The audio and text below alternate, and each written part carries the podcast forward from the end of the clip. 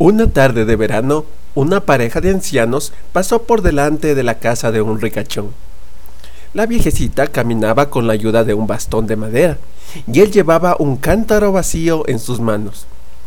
Decidieron llamar a la puerta para ver si allí pudieran ayudarlos, ya que eran demasiado mayores para seguir todo el camino de una vez, pues necesitaban reponer fuerzas, si no, nunca llegarían a la ciudad.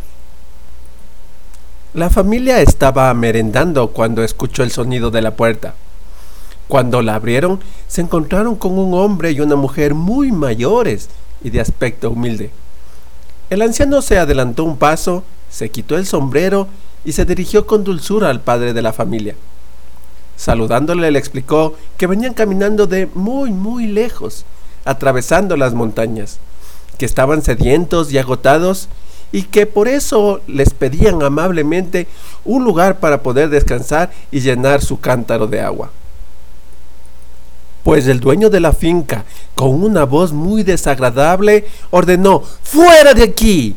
y pidió a la sirvienta que echara a los ancianos de sus propiedades y amenazó que si no lo hacían echaría a los perros. Su esposa y sus tres hijos tampoco sintieron compasión por la pareja muy altivos y sin decir ni una palabra, dieron vuelta atrás, regresaron a la casa y el padre cerró la puerta. Pero la sirviente se quedó preocupada y a escondidas buscó a los ancianos y los llevó al granero, pues ella pensaba que así al menos pudieran dormir en un lecho caliente durante unas horas. Después también fue con cautela y les llevó algo de comida y agua fresca. La muchacha dejó al matrimonio acomodado y regresó a hacer sus quehaceres domésticos. Pero a medianoche regresó para ver cómo se encontraban los dos ancianos. Y la anciana respondió con una sonrisa que se encontraban bien, y lo mismo el anciano. Pero inmediatamente el anciano, con voz de advertencia, le dijo que debería huir de allí, porque antes del amanecer ocurriría una desgracia como castigo para esa familia déspota y cruel. Le dijo que se fuera, que tomara sus cosas y huyera tan pronto como pudiera. La sirvienta no dijo más y salió corriendo del establo. Entró en la casa sin hacer ruido metió en la maleta sus pocas pertenencias y salió por la parte de atrás tan pronto como le fue posible. Los ancianos también hicieron lo mismo. Salieron del granero, retomaron su camino y se alejaron de allí para siempre.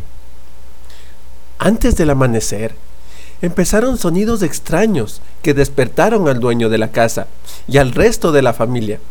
Los pájaros chillaban, los caballos relinchaban, las vacas mugían, todos como locos, como si se avecinara el fin del mundo. El padre saltó de la cama sin comprender nada y miró a través de la ventana y vio una enorme masa de agua que surgía de la nada y empezaba a inundar su casa. Invadido por el pánico, apuró a su familia para salir de allí. No tuvieron tiempo ni de vestirse los cinco salieron huyendo hacia la montaña sin mirar atrás ni un solo minuto. Corrieron durante horas hasta que por fin llegaron a un alto donde pudieran observar todo lo que estaba pasando. Empezaron a ver que todo lo que tenían, su magnífica casa, sus magníficos campos de cultivo, todo, absolutamente todo, había desaparecido bajo las aguas no tuvieron más remedio que seguir su camino e irse muy lejos para intentar rehacer su vida. Aunque lograron sobrevivir, jamás volvieron a ser ricos. Nunca llegaron a saberlo, pero todo esto les había pasado porque habían tenido un mal corazón.